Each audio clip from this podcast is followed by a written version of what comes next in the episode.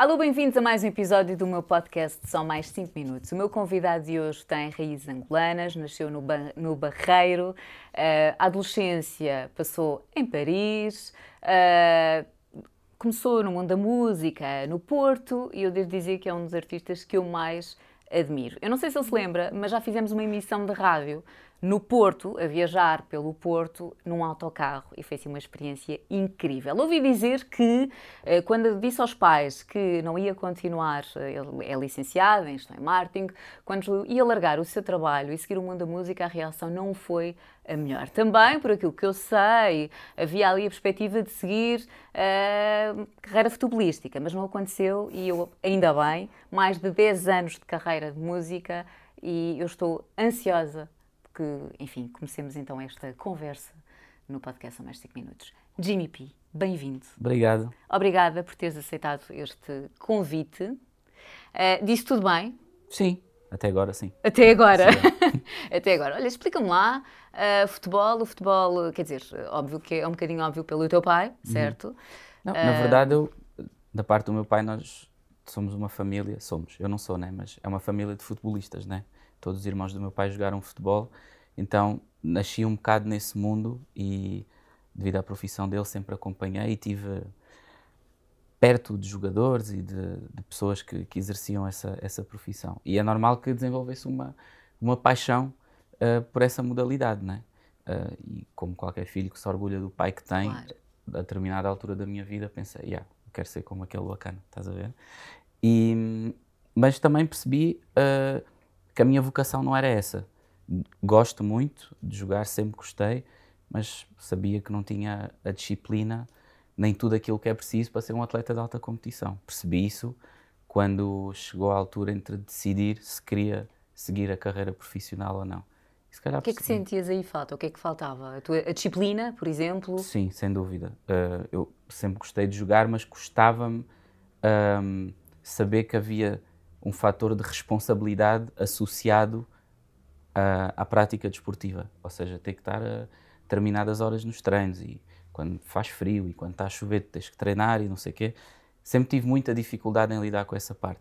Tu também tens isso um bocadinho no mundo da música, mas no futebol é mais uma questão de obrigação, não é? Sim. Na música tu consegues gerir melhor. Geres o teu tempo melhor. Não, não, quer dizer que tu não tenhas de ter disciplina Óbvio. e que não tenhas de ser organizado, mas eu acho que no futebol Uh, como em qualquer outro desporto, o talento é, é 10% do resultado, não é? porque tudo o resto tem a ver com a tua disciplina, aquilo que tu comes, as horas que tu dormes e como tu te comportas.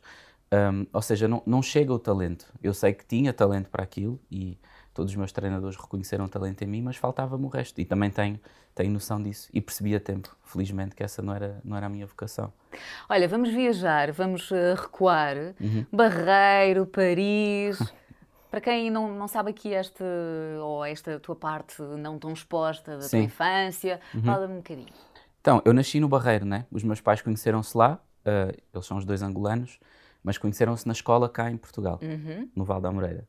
E uh, nós vivemos no Barreiro, depois o meu pai foi para Setúbal, depois estivemos em Chaves, estivemos no Porto, fomos para a França, voltamos, estivemos no Porto novamente, estivemos aqui em Lisboa, quando meu pai jogou no Sporting, voltamos para o Porto e fomos para a França por um período mais longo, foi quando eu estive lá 10 anos. Um, e foi depois desse tempo que eu voltei para Portugal, na altura com a intenção de jogar futebol, vim viver com um primo meu que fazia música, ele é um ano e meio mais velho do que eu, ele fazia rap e foi por causa dele que eu comecei a entrar nisto. E, e foi aqui que a música começou a, a ocupar mais espaço na minha vida, né? e aos poucos, naturalmente, fui deixando o futebol, continuei os estudos e tal, mas a música ocupava mesmo muito tempo da, da minha vida. E foi assim que fui me envolvendo com pessoas que também eram do meio e que faziam música e fui-me dedicando àquilo e comecei a consagrar muita energia a fazer música até que percebi que, yeah, se calhar é mesmo esta é mesmo cena isso.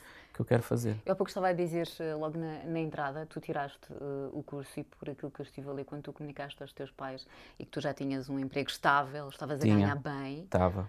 Uh, e de repente é aquela coisa de se calhar uh, não quero. Sim, eu. se algo incerto, não é? Porque eu fiz... música é muito incerto. Pois é. Um, eu fiz gestão de marketing no IPAM e, aliás, depois até comecei a fazer o mestrado, e, mas interrompi a meio porque foi na altura que a música começou a, a resultar e que eu percebi que realmente podia fazer carreira nisto. Um, e a minha mãe sempre me disse: podes fazer tudo o que tu quiseres, mas o teu compromisso comigo é acabar os teus estudos. Pronto, eu com alguma relutância, uh, porque não gosto propriamente de estudar, né? mas sabia que aquilo era importante para o meu futuro. E, aliás, porque eu tirei, tirei vários cursos que eu não acabei. Né? Fiz uh, Línguas e Literaturas Modernas na Faculdade de Letras, mas fiz quatro cadeiras ou uma cena assim. Andei, que não era... andei lá a passear. E depois um, fiz um curso de, de, tradução noutra universidade, só tive lá um ano, um ano e tal, que era de, de tradução um, e de línguas também, mas desisti daquilo também. Mas fui experimentando. Mas okay. acho que também acabei por descobrir o meu caminho porque fui experimentando estas coisas todas sem receio de, de experimentar. E, e, o meu compromisso com a minha mãe sempre foi esse. Ela disse: pá, o nosso compromisso é este tens que acabar o teu curso, man, depois fazes o que tu quiseres da tua vida. Queres fazer música, queres jogar futebol, isso é contigo. Mas o teu compromisso comigo é este aqui. E eu fiz questão de honrar esse compromisso. Felizmente, uh, quando estava a acabar o curso, uh, consegui entrar numa empresa, uma, uma, multinacional do têxtil e da moda na altura, que chamava-se Mellow Rose, hoje em dia já não existe, e entrei como brand manager dessa marca de roupa. Tinha acabado de sair da faculdade, não sabia nada daquilo. Deram uma secretária, e um computador e disseram: Agora vais fazer tudo o que é inerente à gestão desta marca. E eu ali em frente ao computador, tipo, o que é que eu vou fazer agora? Estás a ver? E um, pá, comecei a bater umas portas e tal, fui atrás dos clientes, comecei a viajar, a ir às feiras e tal. E apaixonei-me por aquilo. Mas sempre com a música presente na minha vida, né? E a determinada altura, passados dois anos ou qualquer coisa assim, percebi, ok, eu gosto disto, isto tem a ver com a minha área de estudo, ganho muito bem, tenho regalias brutais, só que não sei se é isto que eu quero fazer o resto da minha vida. Não sei se é esta cena. E, e decidi, pronto, largar aquilo tudo. Claro que, obviamente, era aquilo que estavas a dizer. Isso gerou uma, uma reação um bocado preocupante de, dos meus pais e, sobretudo, da minha mãe, porque, no é fundo, estás, estás a abdicar da estabilidade, né? Um, mas eu sentia no meu íntimo que pá, não, não era aquilo que eu queria fazer o resto Tens da minha vida. pessoa de, de arriscar? Sim. Nunca tive, nunca tive medo de correr riscos, nunca. E pensas muito ou atiras de cabeça? Não, eh, foi um risco ponderado também. Não vou estar, não vou estar aqui a dizer que, decidi assim do nada, porque até como... Sim, não ias a, zero, não é? Como felizmente tinha um, tinha um bom salário, consegui, consegui juntar algum dinheiro que me permitiu investir na música e na minha carreira e aplicar os meus conhecimentos de marketing, de marketing também, que acabou por, eh, por resultar e por uh, gerar uh, coisas interessantes.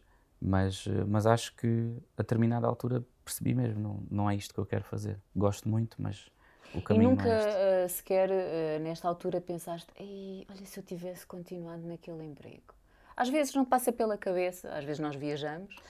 Honestamente, nunca. Lembro-me de coisas boas que eu passei, Uh, até porque, como eu estava a dizer, viajei muito.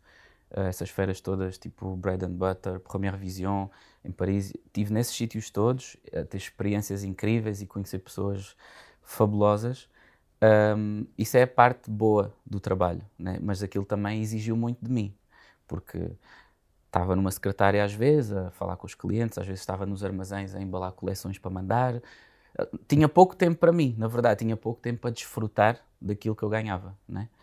Um, por isso, hoje em dia, as coisas que eu vivo enquanto músico tornam-me muito mais pleno e satisfeito do que as coisas que eu fazia como brand manager. Né? E a satisfação que eu tiro daqui é incomparavelmente maior do que aquela que eu tinha a, a exercer aquela profissão. O que é que a música te dá? O que é que tinhas?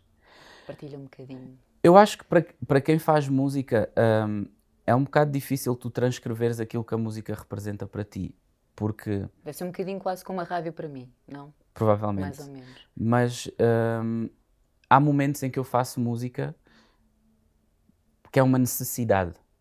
Um, é uma coisa, como eu te dizia, que me faz sentir pleno. Um, e a música para mim é uma forma, é uma forma de vida. Eu, eu, não preciso estar sempre a fazer música, mas preciso de viver a música, preciso estar a ouvir, a consumir, a absorver, porque a minha vida sem música não, não faz muito sentido. Toda a minha vida é música, né? E um, não consigo imaginar a minha vida sem esse elemento presente. Acho que provavelmente não, não era uma pessoa tão feliz, não era uma pessoa tão, sem querer parecer pretencioso, interessante, ou uma pessoa tão uh, afável, porque a música traz-me essas coisas todas. E, e a música salvou-me, na verdade, né? porque hum, numa altura muito negra da minha vida, em que eu estava num, num lugar uh, em que eu precisava de me encontrar, a música trouxe-me aquilo que mais nenhuma coisa me trouxe, né? trouxe-me a salvação. E este caminho que eu, que eu segui, senti que fez-me renascer de novo, tornou-me uma pessoa nova, uma pessoa melhor. E, no fundo, tudo o que eu tenho hoje em dia, uh, grande parte das coisas que eu tenho, eu devo usar à música. Esse momento que tu estavas a falar tem a ver com um acidente que tu, que tu, tiveste, que entretanto depois até deu origem a uma música, quando tu sim. Uh, recuperaste. Sim, sim. Uh, quando tu recuas e olhas, há pouco uhum. nós estávamos aqui a falar uh, em off e diz-me se não ficarmos por aqui, um, tu há pouco até estavas a dizer uh, que estás resolvido e que está mais que ultrapassado. Eu vejo isto um bocado como o que me aconteceu foi um bocado uma benção e uma maldição, né? no sentido em que eu fiquei com mazelas físicas desse, desse evento, desse, desse acontecimento. Olha que eu nunca tinha reparado. Mas há pessoas que são minhas amigas há 7, 8 anos e também nunca. A nunca... Carolina está ali, a Carolina dos Landes. e, e, nunca tinham reparado também. Mas, um, porque isto, pronto, o que aconteceu foi que eu tive um acidente e estive hospitalizado não sei quanto tempo, porque perdi muito sangue e precisei de. Fui operado várias vezes, precisei de transfusões de sangue, etc. E eu tive cerca de 50 dias um, hospitalizado. E, e, esse momento, para mim, obviamente, quando tu tens uma experiência que é muito próxima da morte, tu colocas muitas coisas em perspectiva e, inevitavelmente, acabas por ver a vida de maneira diferente e, e pesas muita coisa, né? E é um processo de de purificação e de limpeza. E, e para mim foi como nascer de novo, porque permitiu-me perceber que cancros e que coisas más e menos saudáveis eu tinha que eliminar da minha vida. E, e a partir desse momento senti que foi começar do zero, em, em muitos sentidos. Uh, emocionalmente, espiritualmente, uh, relativamente às pessoas que estavam à minha volta. Se calhar não precisava ter tanta gente, porque se calhar não eram todas as, as pessoas que eu precisava, precisava de menos. Uhum. Ou seja, menos, mas as certas. Exatamente. E, e, foi, e foi definitivamente nessa altura que, que eu pensei, e que se fez luz, né? que eu pensei, yeah, o meu caminho é este. Todas as coisas ficaram para trás, eliminei todas as coisas das quais eu não tinha necessidade de ter na minha vida, e a partir daí sinto que segui um caminho muito mais são e muito mais iluminado Achas que as pessoas dão, dão tudo por garantido e muitas vezes um, deixam escapar detalhes e às Sim. vezes até o, o bom Sim. Uh, Sim. da vida porque achamos que temos todo o tempo do mundo. E até esta pandemia mostra e evidencia a nossa fragilidade. Eu acho que é uma lição de humildade, sobretudo. Um, porque neste caso da pandemia, para mim até foi um bocado tu percebes que tens que te reduzir uh, à tua insignificância porque não dominas estes fatores todos, né? Porque por mais que tenhas dinheiro, por mais que sejas importante, mediático, por mais que tenhas todas as coisas materiais, um, na verdade, perante uma coisa destas, tu não tens poder absolutamente nenhum, né? Então só tens que te adaptar e lidar com elas e, e tirar o melhor deste tipo de acontecimentos. Há pouco estavas a, a dizer, eh, eu acredito que estejas, aliás, todos os músicos, com muitas saudades uh, dos, uh, dos palcos. Aliás, aproveito também para dizer que neste momento em que nós estamos a gravar este episódio, hoje é um, um dia muito especial, porque vais lançar com a Carolina Deslandes o EP Mercúrio. Uh, daqui a pouco a Carolina junta-se também aqui um, a esta, esta conversa e já vão falar aqui um bocadinho acerca de, enfim, de, de você já, não é a primeira vez, obviamente. Uh, isto também é preciso ter química quando tu, uh, mesmo agora quando fizeste o concerto uh, no Porto, uhum. um, é preciso ter química, certo? De certeza que já levaste pessoas, se calhar, para estúdio ou não, ou que tinhas idealizado uma música Sim. e que às vezes as coisas por simplesmente não funcionam. Olha, ou, eu, sendo muito sincero contigo, esta experiência de fazer o EP com a Carolina foi de longe uh, das coisas mais mais especiais e mais enriquecedoras que aconteceram na minha carreira. Porque eu já estive em estúdio com outras pessoas, pessoas que, com quem eu me dou muito bem, e tem que haver uma ligação, tem que haver uma sinergia, tem que haver uma conexão entre as pessoas, e muitas vezes isso não acontece. Uh, por inúmeras razões. No nosso caso é diferente porque nós somos amigos há, há muito tempo e a amizade veio antes da música. Ou seja, a Como música. é que vocês conheceram? Lembras? Quem nos apresentou foi o Agir. Eu conheci a Carolina quando ela estava a gravar um tema com ele lá no, no estúdio dele. E um, a música só acontece passados 7, 8 anos de amizade, né? Portanto, sempre nos demos bem, convivemos juntos, partilhamos momentos juntos, altas tertúlias, conversas e tal. E a música só acontece. E bem bebidas, né?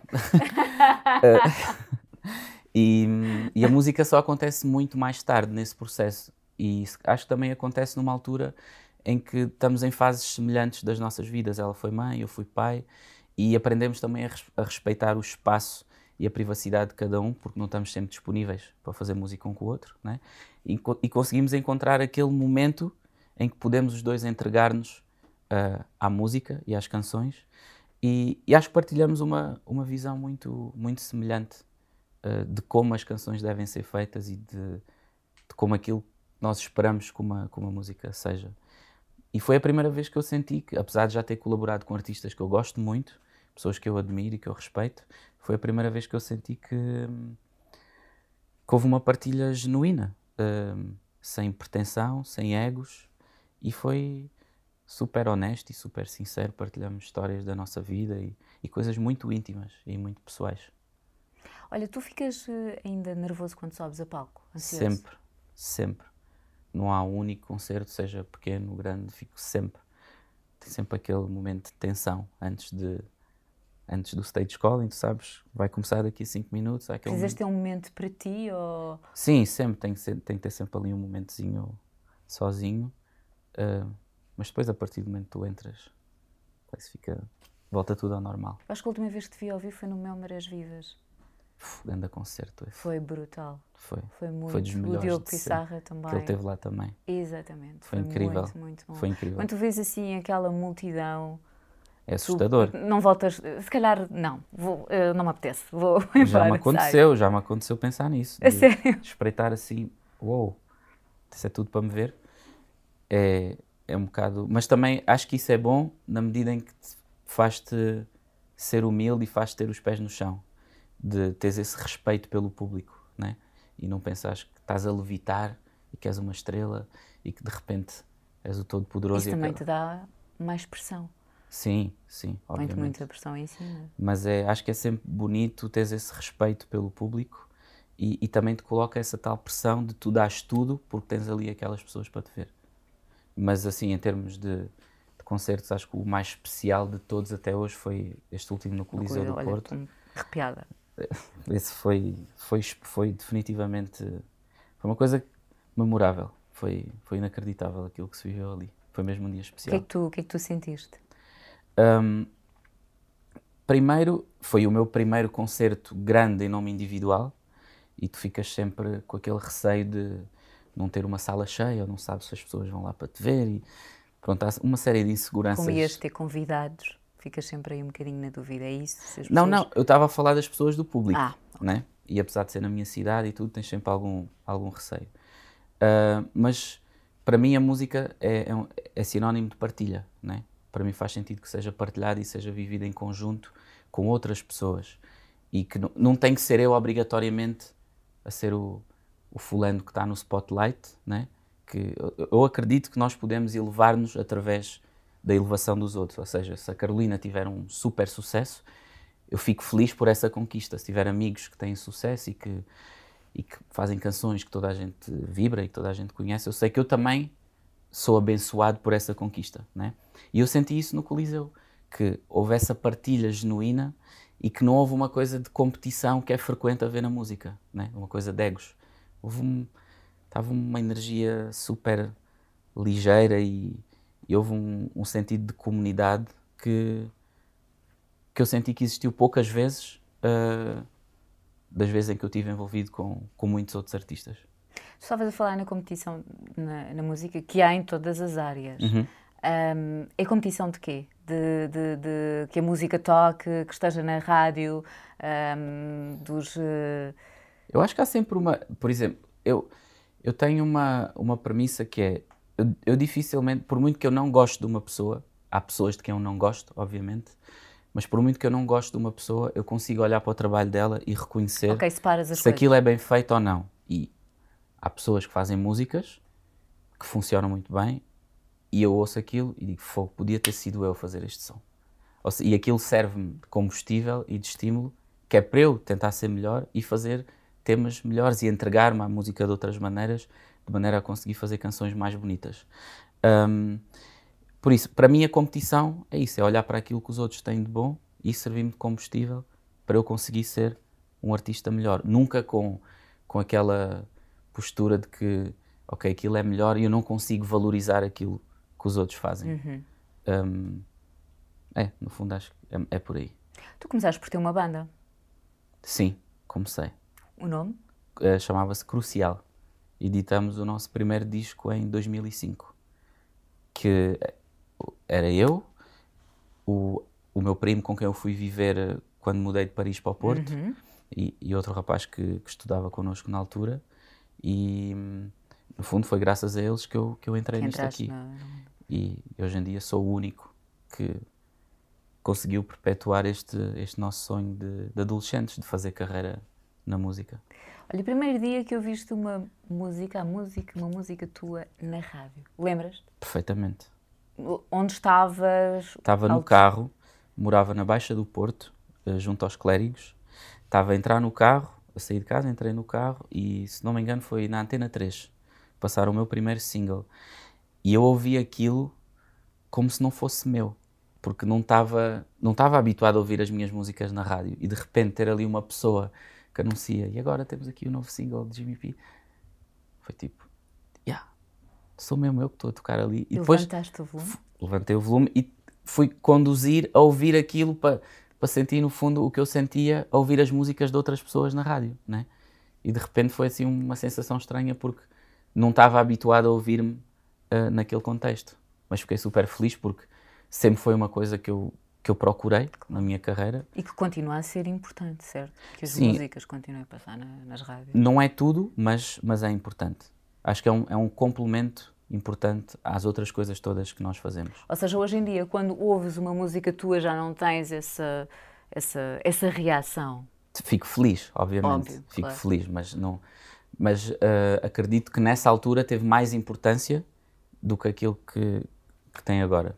Porque acho que o mercado também mudou e o paradigma todo da indústria é diferente da. Estamos a falar em 2012 ou 2013 um, e acho que nesta altura, uh, se tu és um artista que tem uma fanbase sólida, se tu tens pessoas que te seguem e que te acompanham um, e que tens um follow que já é considerável, uh, neste caso as rádios e, e, a imprensa no geral, no fundo só vem acrescentar aquilo que tu já tens, né? Por isso é um bocado um bónus e um, e um complemento a todas as coisas boas. E depois também tem um bocadinho a ver com a maturidade, não é? A idade, interessante agora também a família, Sim. os teus filhos. Tu começas, não é a dizer, ok, uh, não é um, no fundo a, a, pôr para segundo plano a música ou o trabalho, mas uhum. no fundo começas. Uh, um, enfim, há muita coisa agora em jogo, certo? Como é que a paternidade também afetou a tua, a, a tua produção a nível de, de música? Um... Uhum. Eu tive, tive um, quando a minha filha mais velha nasceu, uh, eu tive, tive um período em que estava a assimilar aquele processo. Foi a primeira, não sei o que é ser pai, estou completamente à toa, tenho aquele ser maravilhoso nas mãos e estou a descobrir aquilo. E estou-me a descobrir também e estou-me a conhecer, não é? E aquilo foi, foi tão avassalador que eu, eu deixei de fazer música durante um tempo porque todo o meu ser estava, toda a minha energia estava a ser consagrada àquela criança. E né? também precisavas, não é? Sim, mas só, eu acho que a minha filha tinha oito ou nove meses quando eu voltei ao estúdio e voltei a, a fazer música, porque não, também a minha cabeça não estava não estava virada para essa parte criativa, só queria estar ali e perceber e assimilar e absorver aquela cena toda. E, e, aliás, o primeiro tema que eu fiz foi, foi até dedicado a ela, foi, era aquilo que eu tinha a ferver dentro de mim, né? Claro. E foi logo a primeira música que eu fiz, que é um tema chamado Sempre que Acordares, que eu dediquei à minha filha mais velha e à minha esposa. Tu és muito de. Não fazes as coisas por obrigação, ou seja, imagina, tens o estúdio marcado, uh, mas sentes que não estás com o mood, esquece. Não, não sou capaz de, de ir para o estúdio. E logo se vê. Mesmo se eu sentir que não estou numas de fazer música, fico lá na mesma a ouvir, nem que seja só okay. ouvir. E até, aliás, nós temos sessões de estúdio em que não fazemos nada, né? estamos só a trocar ideias. E ouve esta música, ouviste, isto é brutal, isto arranja isto e não sei o quê. Uh, só em sessões de partilha, digamos assim, porque depois tudo isso uh, acaba por convergir na, na música que tu fazes, né? esses estímulos e essas influências todas. E, mas acontece muitas vezes ir para o estúdio e estar ali e só ouvir música, muitas vezes sozinho também, porque não consigo fazer música sempre, né? As coisas não. Isto não é uma coisa mecânica. Claro. É um processo dinâmico. Daqui a bocadinho a Carolina junta-se e se calhar vamos explorar aqui um bocadinho a parte dos bastidores também uhum. uh, do, do, processo criativo de, de, uh, de Mercúrio. Um, a tua filha mais velha, já quando uh, te vê na televisão ou ouve na rádio, Uh, Estás-te a rir porque a reação, qual é? Não, ela fica, ela fica hum, super excitada e super entusiasmada quando, quando ouve as minhas músicas. Aliás, até há uma coisa curiosa agora que acontece porque com, com o EP que eu fiz com a Carolina, estava sempre a ouvir as músicas no carro, né? para corrigir os arranjos ou para ouvir a mistura. Ouvi aquilo todos os dias, sempre que ia levar a minha filha à escola, ouvíamos o EP, né? Porque nós entrámos no carro e ela dizia, ela não dizia meta música do pai, dizia meta música da Carolina. eu até mandava, mandava os vídeos para a Carolina. E ela fica, canta os refrões e fica assim super entusiasmada. E é bonito ver que ela se interessa e que, e que gosta do que está a acontecer. Aliás, ela esteve lá no, no Coliseu no, no, no, dia 22 de fevereiro e estava estava radiante. Foi incrível vê-la naquele contexto, porque ela gosta mesmo do ambiente e da música e de dançar e de estar ali connosco. Por isso, não sei se, se ela vai seguir isto ou não, isso depois é com ela, mas sei que ela gosta, pelo menos já tem gosto pela, pela música e pela dança. Olha, e nesse momento voltamos outra vez ao, ao Coliseu, que eu já percebi, ainda por cima, com a família. Uhum. Emocionaste? Ah, sim. Mais de que uma vez chorei baba e ranho nesse dia. Mesmo. Antes, durante, depois. Porque foi... também passaste em revista todos os anos. Sim. Tudo o que tu passaste. Porque hoje em dia, quer dizer, multidões, salas cheias, uhum. mas também passaste, se calhar, aquela fase em que, que é natural Sim, é... do início, em que há sempre aquela expectativa em que, se calhar. Uh... Sim, sabes que eu grande parte do meu percurso como artista uh, fez como, como artista independente, sim, né? E só houve dois momentos da minha carreira em que eu trabalhei ao abrigo de, de, de, editoras. Mas, ou seja, o, o, esforço que tu consagras para atingir determinados objetivos, uh, no fundo, as coisas dependem inteiramente de ti, né? Ou seja, a pressão, às vezes, se calhar, é, é um pouco maior. E foi, durante quase toda a minha carreira foi assim. Então, chegar àquele momento poder ver aquelas pessoas todas, os meus amigos, os meus familiares. Tive, ainda por cima, sei que tive pessoas que vieram de fora, tive pessoas que vieram de França, da Suíça, tive, os meus familiares vieram de Angola, por exemplo, para ver o concerto, e tinha pessoas de todo lado okay. que, no fundo, vieram partilhar aquele. Foi um momento de concretização, não só para mim, mas para aquelas pessoas todas que acompanham a minha carreira e, e partilhamos esse momento juntos. Um, por isso é que estava com as emoções à flor da pele. Um, até estou a arrepiar só de falar desta cena. Um, e foi, foi, foram muitas emoções juntas. Ter, uh, ter os meus pais, os meus amigos, ter as minhas filhas, a minha esposa, reviver aquilo tudo e, no fundo, percorrer essa, a minha história toda, né? Que eu cantei músicas que eu lancei em 2011 e 2012 e ter essas pessoas que me seguem desde aí e essas pessoas que se mantiveram fiéis até agora, pá, acho que isso é, é impagável. No final um concerto tu ficas esgotado, não? Fico, fico, mas nesse dia fiquei esgotado mais emocionalmente pois. até. Estavas comigo no camarim, não estavas? Yeah. Podes falar, Carolina. Estava sim, senhora. yeah. A dar frutinha à Lupe. Yeah. Ela é que tomou conta das minhas filhas lá. Mentira, só da Lu. Foi só Ah, foi só da Lu. Foi só da Lu. Então, Mas foi, foi, foi daqueles momentos que daqui a 10 anos gostava de fazer outra coisa assim, e dessa vais natureza. fazer, com Sim. toda a certeza. Olha, é um momento hum, um bocadinho hum, incerto este, Uhum. eh, e voltamos outra vez, a há pouco estavas a, a dizer que tinhas e que todos os artistas têm eh, saudades hum, do- dos palcos. Como é que tens aproveitado esta altura? Como é que tens visto também hum, esta... Olha, para mim a quarentena foi um bocado. hum, Para já, acho que foi, foi a altura da minha vida em que eu me recordo em que eu produzi mais música, porque de repente privaram-te de tu fazeres aquilo que tu gostas, não é? Não, não tens concertos, que, que eu sou um artista que gosta do palco, gosto de estar em palco e do espetáculo, e de repente tu não podes fazer nada disso. A única coisa que podes fazer é estar em estúdio, não é? E, e- e aconteceu esta feliz coincidência de nós começarmos a falar, como estamos distantes, começamos a falar há mais tempo e começamos a produzir e a trocar ideias e foi, para mim foi super saudável porque senti que cresci imenso como, como artista, pela experiência que foi trabalhar com ela, Ahm, mas sinto também que foi um... com a Carolina, só para explicar. Sim, com a Carolina. Uh, mas sinto que foi também um processo de aprendizagem, porque de repente a minha equipa são 13 ou 14 pessoas e de repente tens essas pessoas todas que foram privadas de ter um rendimento, né?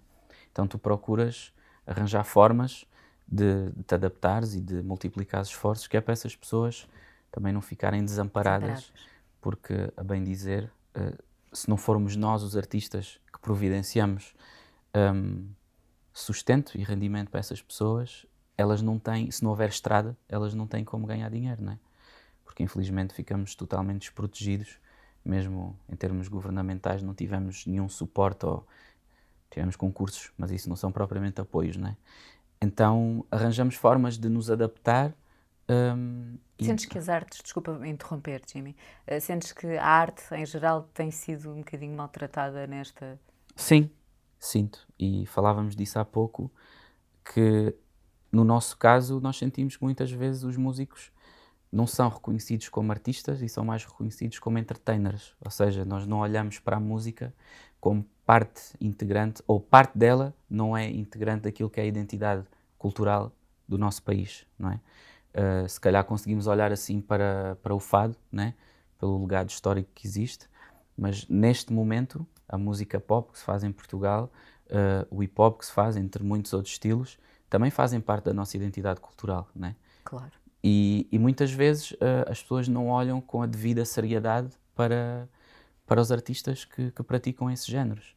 E, e se calhar por isso é que estamos a ter esta discussão e por isso é que acho que é importante abrir esse debate para que se olhe para estas profissões como se olha para outras profissões que têm mais proteção no caso de haver uh, este tipo de situações, né?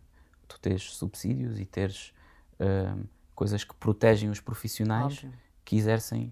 Daí os teus pais, quando tu decidiste ir para a música, eles estavam com receio precisamente. Sim, Porque é uma área muito, muito incerta, não é? Já por si. Óbvio que não estamos a falar neste contexto de pandemia. eu acho que só é incerto porque é? existe precariedade, não é?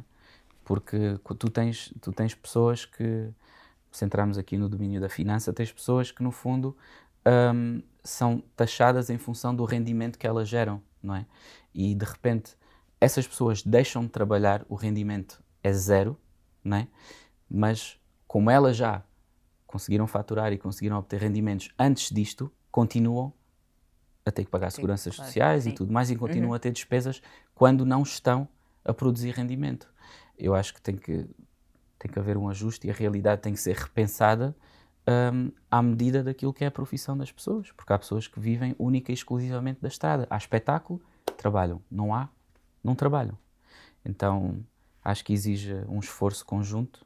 Queres de- deixar algum recado para a ministra, se quiseres? eh, Eu já deixei alguns, não sei se ela, se ela os leu ou se ela os Força, ouviu. tens tempo de antena, se Mas quiseres. eh, se ela nos estiver a ver e se ela, se ela estiver a ouvir Vou isto, fazer acho com que, que.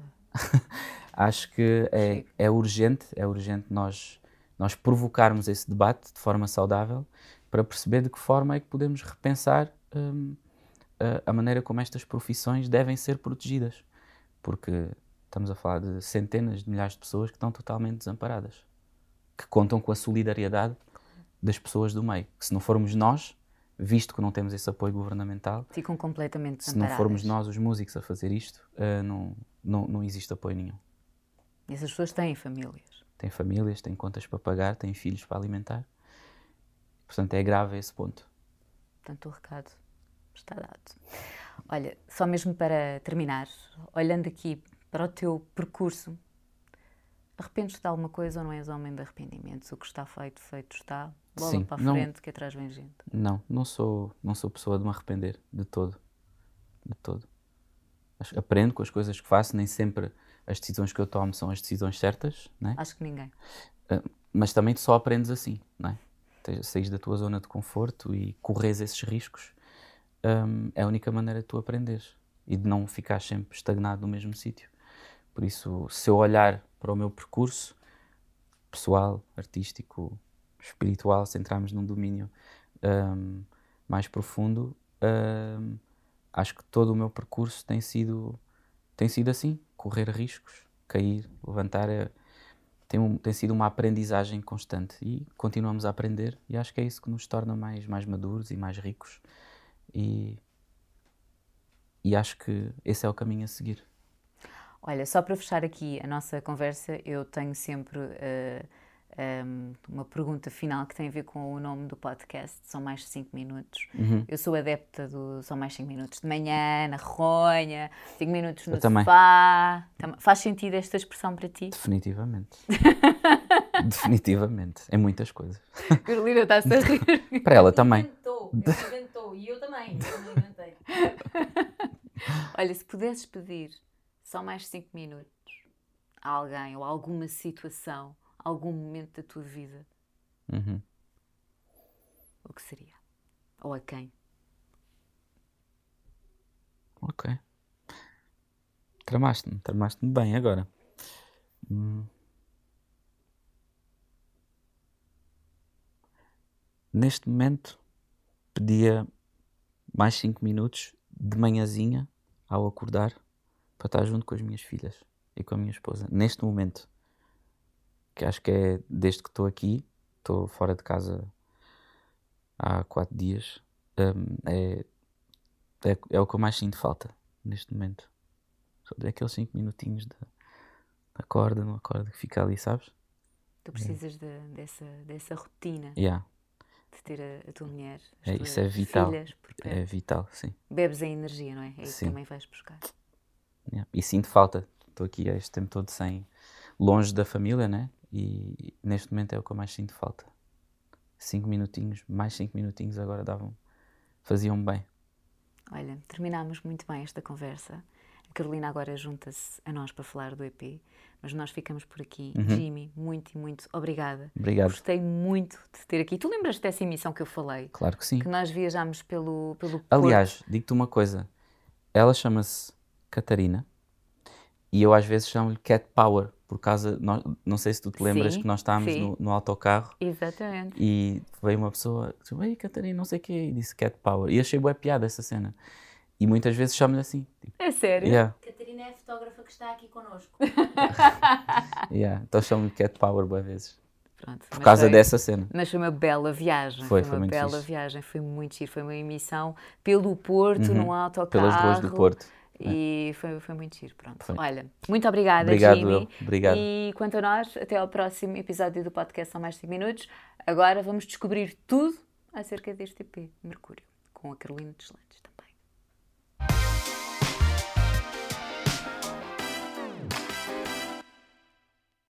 Jimmy e Carolina, falem-nos um bocadinho, partilhem esta experiência de Mercúrio. Começas tu? Pode ser. Então, ahm, para quem for ver isto, este é o ano 2020. Vocês que vão estudar este ano na escola, preparem-se psicologicamente para isto. Aconteceram muitas coisas. A humanidade, como a conhecíamos, mudou e passámos por uma pandemia chamada Covid-19 que obrigou toda a gente em Portugal e no mundo a ficar confinada. E nós tivemos. Quanto tempo é que foi o confinamento? Pouco mais de dois meses. pouco mais de dois meses. Ficámos dois meses e pouco fechados em casa, sem podermos sair, a não ser para fazer as coisas básicas do dia a dia. sem podermos ir a espaços públicos, sem podermos ver os nossos amigos e nós, artistas, sem podermos uh, fazer concertos, outras pessoas sem poderem fazer peças de teatro, sem se poder gravar programas de televisão e por aí fora. E então, tanto eu como o Jimmy temos esta necessidade de, de palco e de, e de estar com as pessoas e de fazer música. Uh, há artistas que gostam mais da experiência da música a um nível introspectivo, de, de, compor e de estar em estúdio, e não gostam tanto da coisa de estar em palco. Acho que nós partilhamos do amor pelo palco e do, da energia e de, e de estar com o público, e, e isso para nós é vital. E muitas vezes é, é, nestas alturas que nós percebemos que a arte não é uma escolha, é uma urgência, é uma necessidade. Uhum.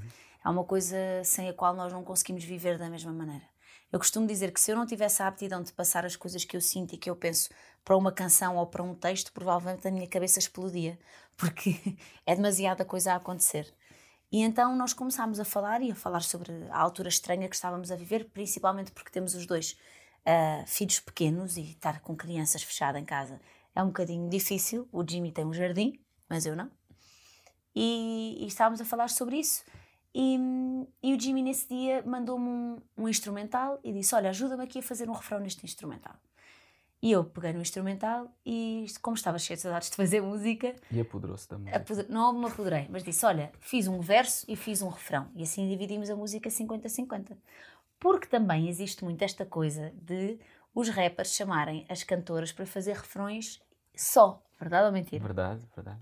E nós temos mais coisas para dizer. Eu acho que é importante abrir esse espaço. Muitas vezes as pessoas não têm confiança para pedir mais, provavelmente. Se eu não fosse tão tua amiga, fazia o refrão e não dizia nada. Uhum. Como temos essa confiança, disse: Olha, eu gostava de fazer aqui a música 50-50 contigo. E então enviei aquilo que tinha feito, ele enviou-me aquilo que tinha feito, ficámos os dois super excitados com a música, super contentes com aquilo.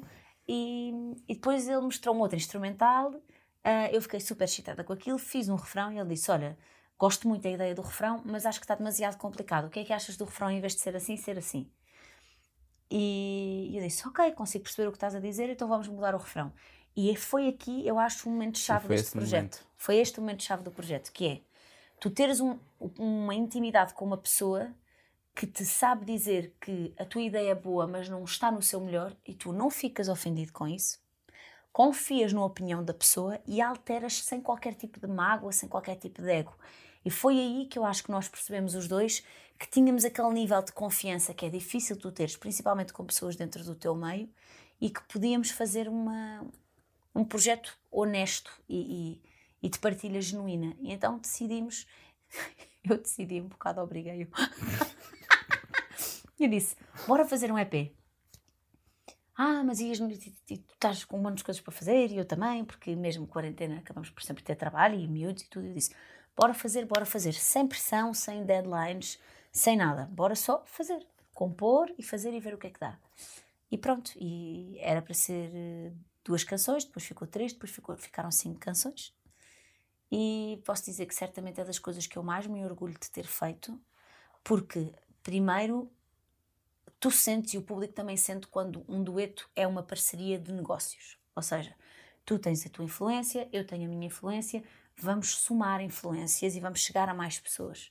E depois tu sentes quando tu tens amor por uma pessoa e intimidade com, com uma pessoa para poderes ir àqueles quartos escuros da nossa alma uhum. que muitas vezes ficam a ganhar pó, que, nem é, que não é sempre fácil abrir essa porta, que não é sempre fácil falar sobre isso. E tu precisas ter intimidade com a pessoa porque isto é contar um segredo a uma pessoa, é fazer uma confidência. E isto são uma data de confidências sobre coisas que em determinada altura da vida nós passámos os dois. E eu fico muito orgulhosa disso, das pessoas poderem sentir o que é uma partilha genuína. Isto não foi pensado como um golpe de marketing, isto não foi pensado como uma estratégia, isto não foi pensado. Isto foi uma vontade e uma urgência em partilhar as coisas que nós sentimos, partilhar as músicas que nós fazemos e, e confiar um no outro, acima de tudo. Sim.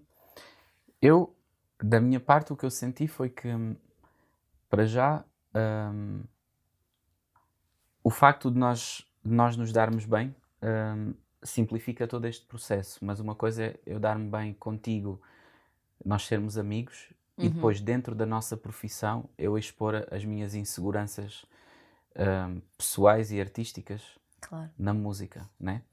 E saber que estou na presença de alguém que, que respeita e que me ajuda, se calhar até a elevar-me acima de, dessas coisas que eu tenho em mim, torna este processo muito mais fácil. Nós temos um tema que eu aprendi a gostar de me ouvir nesse tema, que é o hum, Leva-me a Casa. Foi um tema que a Carolina escreveu e foi a primeira vez em toda a minha vida que eu cantei algo que outra pessoa escreveu para mim. Um, e é um tema, ela tinha, tinha a ideia e disse: meu, tens de cantar comigo neste som. E eu ouvi aquilo e disse: deve ser, mas é maluca, não, não faz sentido nenhum eu cantar nesta cena porque isto está muito longe da minha zona de conforto. E né? depois indrominaste-me, disseste: está bem, está bem, eu vou ver, eu vou ver se consigo escrever alguma coisa. Um mês. a indrominar Não, porque estava inseguro, estava inseguro a fazer aquilo. E, e houve um dia que ela disse: Olha, como é que é? Vamos fazer isto ou não? Estava a dizer: Não estou muito confortável com esta cena. Então, olha, vou ao Porto, vamos estar juntos e eu ajudo-te a fazer isso. Então fomos para o estúdio do, do meu produtor, do Reis, Nosso. do nosso, neste caso, Ahm, e, e ela ajudou-me a superar essa insegurança, porque eu sempre gostei de fazer coisas de melódicas e de cantarolar os meus refrões, os meus raps com melodia, mas nunca de cantar dessa maneira. E de repente dou por mim super vulnerável a expor-me, se calhar como nunca me expus, né? e a cantar uma, uma balada com ela.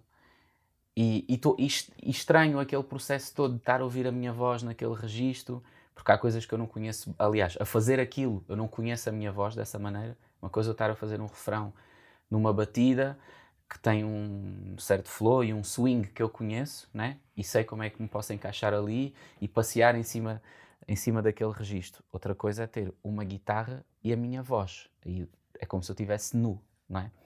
E, e estar a ouvir a minha voz naquele contexto de uma maneira que eu estranho, mas mesmo assim consegui desfrutar dessa experiência, hum, foi incrível e deu-me vontade de fazer mais coisas fora da minha zona de conforto, porque ela ajudou-me nesse processo. Foi mesmo bonito. Nós gravámos isto à noite no Porto, eram duas da manhã. Yeah. Antes fomos jantar, fomos todos jantar, o Reis, eh, ele, o Ricardo, o João, toda a equipa dele, Marta, toda a equipa da agência dele, eh, que, que são pessoas da nossa vida.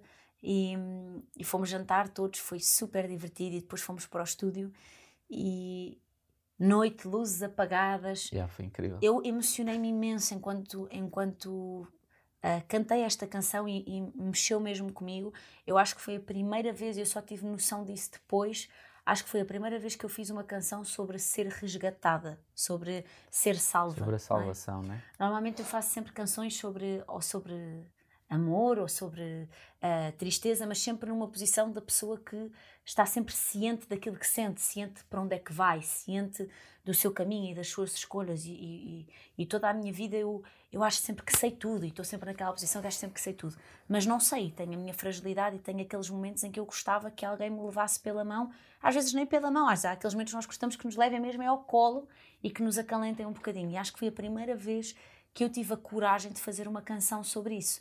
De, a canção chama-se Leva-me a Casa, ah, exatamente por isso, que é aquele momento, eu acho que todos nós temos um momento da nossa idade adulta em que fazemos alguma coisa ou falamos de alguma maneira de que- da, qual, da qual não nos orgulhamos e temos aquele momento de eu não me quero tornar nesta pessoa.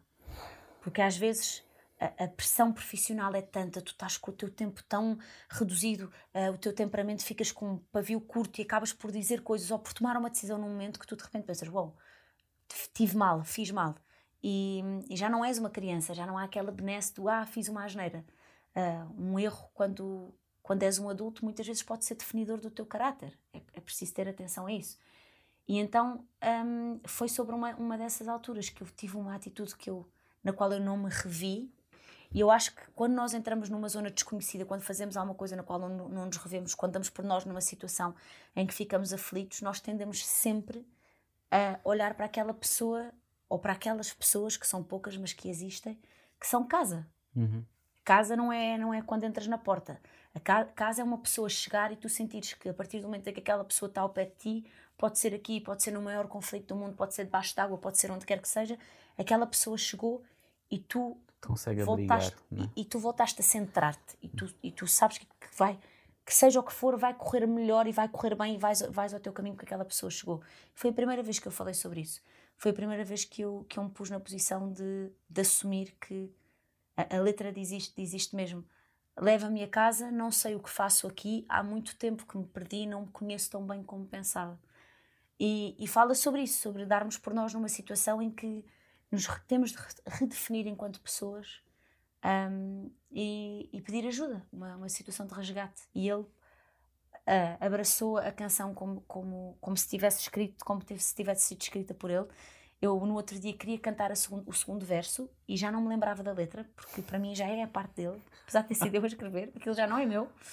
E, e foi lindo, foi lindo ele expor-se àquilo, a fazer uma coisa que nunca tinha feito, com uma humildade. 10 anos de carreira e tu, de repente, dares um passo no, no escuro e, e ele confiar-me essa coisa de ok, eu não vejo o que está à minha frente, mas tu estás-me a dar a mão e tu conheces este, este terreno. Portanto, eu não me interessa se não vejo porque tu estás a ver. Yeah. E isto é uma coisa mesmo que, quanto mais velhos ficamos, sabemos que é raro. É muito raro aquele exercício de deixares de cair de costas e confiares que a pessoa está lá com os braços. E pronto, e foi, foi, mesmo, foi mesmo muito bonito. Acho que essa canção foi assim a que mexeu mais com os nossos cordelinhos interiores e até hoje é uma canção que, que, mexe, que mexe com os meus cordelinhos interiores. E não te contei, mas eu cantei-a ao, ao Alejandro Sanz. Hum. Yeah, cantei à frente dele e disse que saía no dia 31 e ele passou-se e adorou a canção e eu fiquei super orgulhosa. Yeah, é verdade. Eu não lhe tinha contado. E não me lembrava do teu verso, mano. que medo! Eu, ai, ai, ai, ai, ai. O VCP está prestes a sair. Sai precisamente hoje, nesta altura em que nós estamos a gravar uhum. este, uh, estes episódios. Há nervos? Sim. Eu ruí as unhas todas. Sim, ela estava-se a roer toda. ruí as unhas O que é que todas. vocês falam entre vocês? Assim, dúvidas, anseios, medos? Nem. Por acaso nós nem falamos. Guardam para vocês? Não, não, nós partilhamos que estamos ansiosos. É mais a ansiedade que o projeto venha cá para fora e que veja a luz do dia, não é? Porque não falamos propriamente sobre. Já estou ansioso porque tenho medo disto, disto ou daquilo. Não, é só. É, é, a antecipação daquilo que vai acontecer. Acho que é mais isso do que outra coisa qualquer. Um, óbvio que há uma expectativa e, tendo em conta a forma como nós nos envolvemos a fazer isto, como a nossa equipa se envolveu uh, e tudo aquilo que este projeto representa para nós, uh, porque acho que também, além de tudo o que ela já disse, acho que também é uma forma é uma forma honesta, genuína, sincera e adulta de falar destes temas que muitas vezes são banalizados musicalmente. Por exemplo, no universo cultural de onde eu venho, no rap, as canções de amor e quando se fala das mulheres, normalmente há sempre uma certa irresponsabilidade e, e por vezes alguma falta de valorização um, desses aspectos. E se calhar involuntariamente, uh, pela fase das nossas vidas em que nós nos encontramos e pela forma como nós queríamos fazer estas canções, um, eu sinto que falamos, falamos de, destes aspectos de uma forma super cuidada e com, e com carinho e de uma forma elegante, quase que é, é uma conversa que eu podia estar a ter contigo uh, sobre a minha relação, estás a ver? E posso até nem estar bem com a pessoa com quem eu estou, mas nunca vou deixar de falar com respeito dessa pessoa. Posso estar a falar de sexo e da forma como eu me envolvi com essa pessoa e nunca ser depreciativo ou, ou diminuir essa pessoa por estar a falar de sexo, né? E hum, isso deixa-me super orgulhoso porque além de, obviamente, musicalmente ser, ser uma coisa que eu adoro, é música que eu gosto de ouvir. Um, acho que nesse sentido uh, as temáticas foram, foram abordadas com, com classe. Acho que há de uma forma super uh, elegante. Acho que. Né? Uhum. Gosto de ouvir falar. Não, mas é verdade, é verdade. Eu acho que é, é, é super importante criar, quebrar aqui alguns, alguns estigmas. Eu usei esse projeto também para isso e senti-me super livre nesse, nesse aspecto que é. Uh, foi a primeira vez que eu pude cantar sobre sexo e falar sobre sexo numa canção. E hum, normalmente nós Uh, existe sempre um movimento cultural quando se fala desses assuntos que é o homem quer e nós ou consentimos ou não consentimos. E nunca se fala da mulher enquanto ser sexual, enquanto ser que também tem necessidades físicas e prazer e nessa busca do prazer e da mulher se conhecer e conhecer o outro, da mulher ter iniciativa, da mulher querer também, da mulher muitas vezes querer também só sexo, que é uma coisa que, ai meu Deus, que acontece? E, e está sempre muito associada a uma coisa vulgar, a uma coisa depreciativa, uma pessoa falar sobre isso. Principalmente quando, quando és mãe e tens uma família, parece que és mãe, as pessoas acham que és mãe, mas os filhos fazem-se a jogar xadrez, quer dizer, é uma coisa desassociante do, do sexo completamente, que é, é assustador. Mas foi importante falar sobre isso, foi importante também falar de, de separação, como ele estava a dizer, com respeito, porque eu acho que esta, a música também tem esta função pedagógica que muitas vezes não, não tem de ser nem deve ser primordial, porque os sentimentos não são todos bonitos, não é? E tu, para falares de forma verdadeira das coisas, muitas vezes não tens de falar da forma mais bonita. Uhum. Não, o Kurt Cobain não falava da forma mais bonita, mas era tão real e tão verdadeiro que aquilo tocava. Tá? Era Amy, honesto, não é? A Amy igual, porque é, é, é, cru, é honesto. Mas acho que neste projeto nós temos aqui um quê de, de uma missão pedagógica, talvez porque estamos nesta posição, os dois, de termos família, de, de quem ouvir aquilo, se calhar, se se, se sentir inspirado, uh, seja qual for a decisão e o caminho que a sua relação tome, a falar sempre bem do outro e a assumir que hum, eu nunca mais me vou esquecer disto. Quando ouvi o verso dele, pensei, uau! E há uma coisa muito engraçada que fizemos neste EP que é, muitas vezes ele escreveu sobre a minha vida, na primeira pessoa, e outras vezes eu escrevi sobre a posição dele na primeira pessoa, sem nunca termos pensado sobre isso previamente. E, e ele, quando mandou o verso de dizer adeus, por exemplo, há uma coisa que ele diz lá que é, e cada um escolheu ficar na sua bolha, o que somos nós a não ser uma coleção de escolhas. E eu pensei, uau, que coisa linda que é muitas vezes a separação é só isso, é de repente um espaço comum passar a ser uma bolha individual onde um já não chega ao outro por uma data de escolhas que tu fizeste que muitas vezes só te apercebes que aquela escolha lá atrás vai afetar uma coisa agora e que tu nem tiveste consciência disso. E, e pronto, entre outras coisas que o EP tem, temos, fazemos uma coisa muito gira que é há, há uma canção onde eu digo uma, uma frase, uma música que ele diz num verso, uma música dele, da carreira, de fora do projeto, e há outra que ele também diz uma, uma frase, uma música minha do meu último disco. E, e, acabamos sempre por fazer isso, prestar homenagem ao trabalho um do outro individual também. E pronto, e é isso. Olha, e vocês querem partilhar assim algum episódio de bastidores? Vocês se lembrem, devem ter N histórias. Uh... Olha, para mim há uma cena que foi. Não sei se tu sabes, mas. Eu tenho medo. Não, mas. não sei se tu sabes, mas. Um, todos os vídeos, todos os visuais deste projeto foram filmados com um telefone e, e com uma Handycam. Seja, tendo em conta o momento que estávamos a viver, também decidimos: epá, não vamos estar aqui a gastar rios de dinheiro a fazer mega produções e não sei o quê, bora fazer nós as cenas todas. E um dos vídeos que nós filmamos, o, a malta da equipa teve uma, a ideia conceptual de. Ou seja, o vídeo é um quadro, né? Em que apareço eu, aparece ela e são todas as variáveis dessa relação dentro desse quadro. E há mesmo uma moldura. Qual foi a ideia deles? Foi metermos... Transportar esse quadro para vários sítios. Para vários sítios. Está uma moldura no chão e ele está a agarrar na moldura e eu estou dentro da moldura a cantar, como se estivesse dentro de um quadro, depois trocamos e temos um sofá vermelho onde estamos os dois sentados e a moldura está à frente. Portanto, a maneira como é filmado. Os cenários vão, vão mudando sempre, né?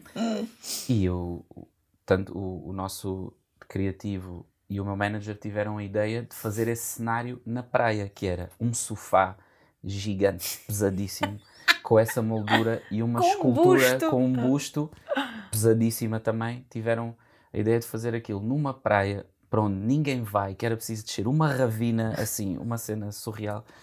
E coitados, eu, eu não, eu não tive que, espatifaram-se. Eu, eu não tive que carregar nada, né? Porque eles também não deixaram, que era para não me sujar, tinha que estar bonito no vídeo e tal.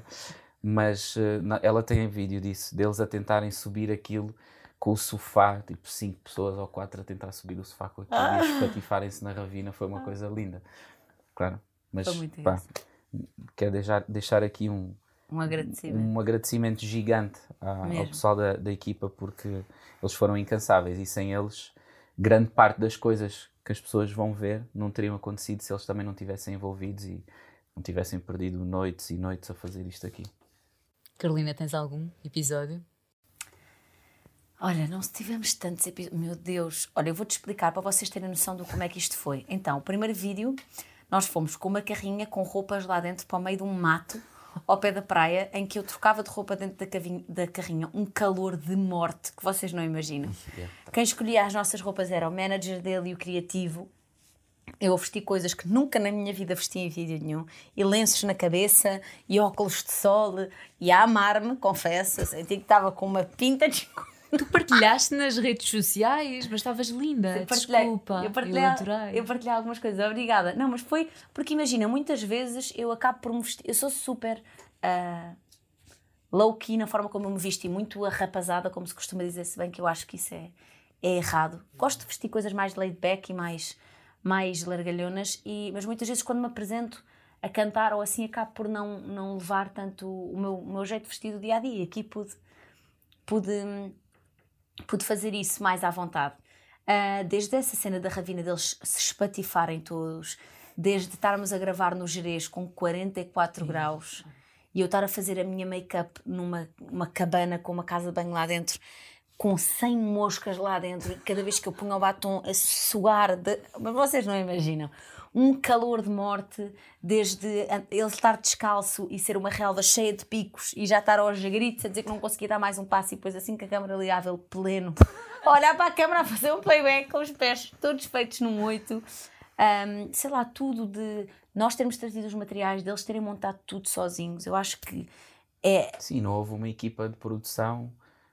Não, foram, foram eles. Foram eles. Foram eles. E é a, a diferença de as pessoas que te acompanham vão mudar tanto a tua vida e vão mudar tanto o teu caminho, porque são uma alavanca muitas vezes. Às vezes vêm coisas em ti que tu não és capaz de ver. Yeah. Ah, conseguires-te pôr uh, na posição de não, eles são artistas, não se podem sujar, carregamos nós os sofás, sem te queixares, sem nada, sempre com uma predisposição de querer ajudar, de querer tornar o projeto maior, de querer que tu estejas no teu melhor. Uhum. É preciso um nível de altruísmo e de generosidade para que isto aconteça, que eu acho que nos ensinou muito também. Nós ficámos super gratos uh, a todos eles e somos super gratos por isso, porque foi preciso mesmo um esforço coletivo para que isto pudesse acontecer, para que tivéssemos cinco visuais. Gravámos um dos visuais num parque de campismo e avisaram que nós íamos, então chegámos e tínhamos assim uma pequena multidão super feliz de nós lá estarmos, foi muito engraçado. Acabaram por me emprestar elásticos para o cabelo, o que é que eu me esqueci mais? Eu não sei, emprestaram-nos uma data de coisas, foram super queridos connosco, as pessoas estavam super felizes de nós estarmos lá. O cão de um dos senhores do Parque Campismo entra no entra vídeo no também, vídeo, o Lucas, sim, sim. a comer bolacha Maria. E... É. e foi mesmo, mesmo, mesmo, foi brutal, foi brutal porque é tu dares por ti, olhar à tua volta e pensares como é que eu faço aquilo que mais gosto de fazer com as pessoas de quem eu mais gosto e isto é que é o meu trabalho.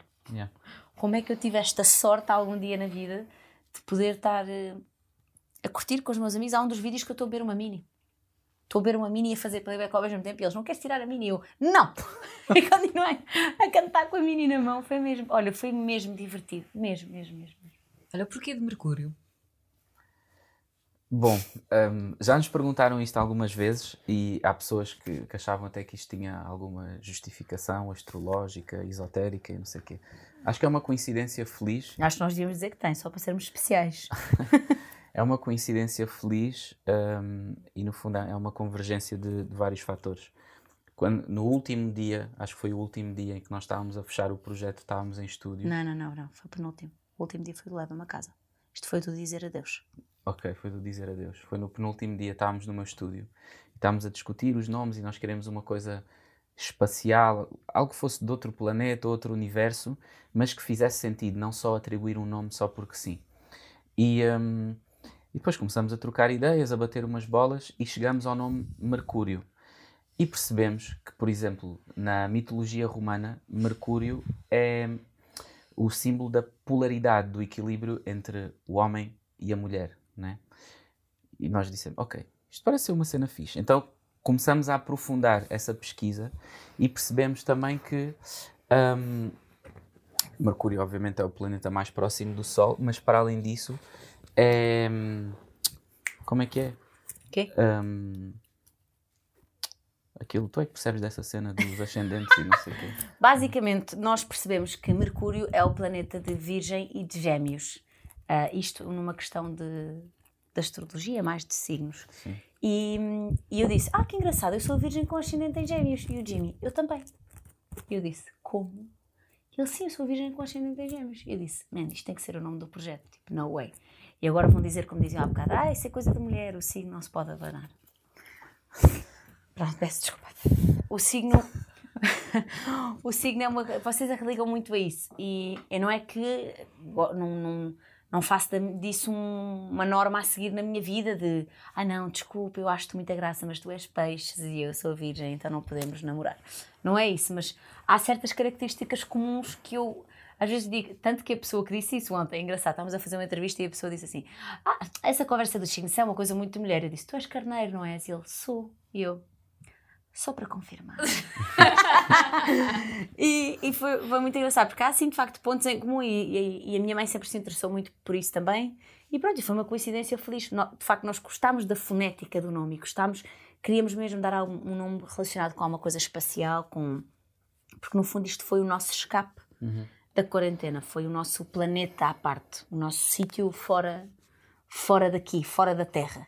E então queríamos que o nome transparecesse isso e que toda a linguagem visual transparecesse isso também. Uma coisa meio surrealista, meio cósmica. Uh, todos os exemplos que íamos salvando do Pinterest eram coisas relacionadas com isso. E, e pronto, e acabou, por, e acabou por, por ser uma coincidência feliz. Gostámos da, da fonética e quando fomos ver dissemos, não, isto faz todo, todo, todo o sentido.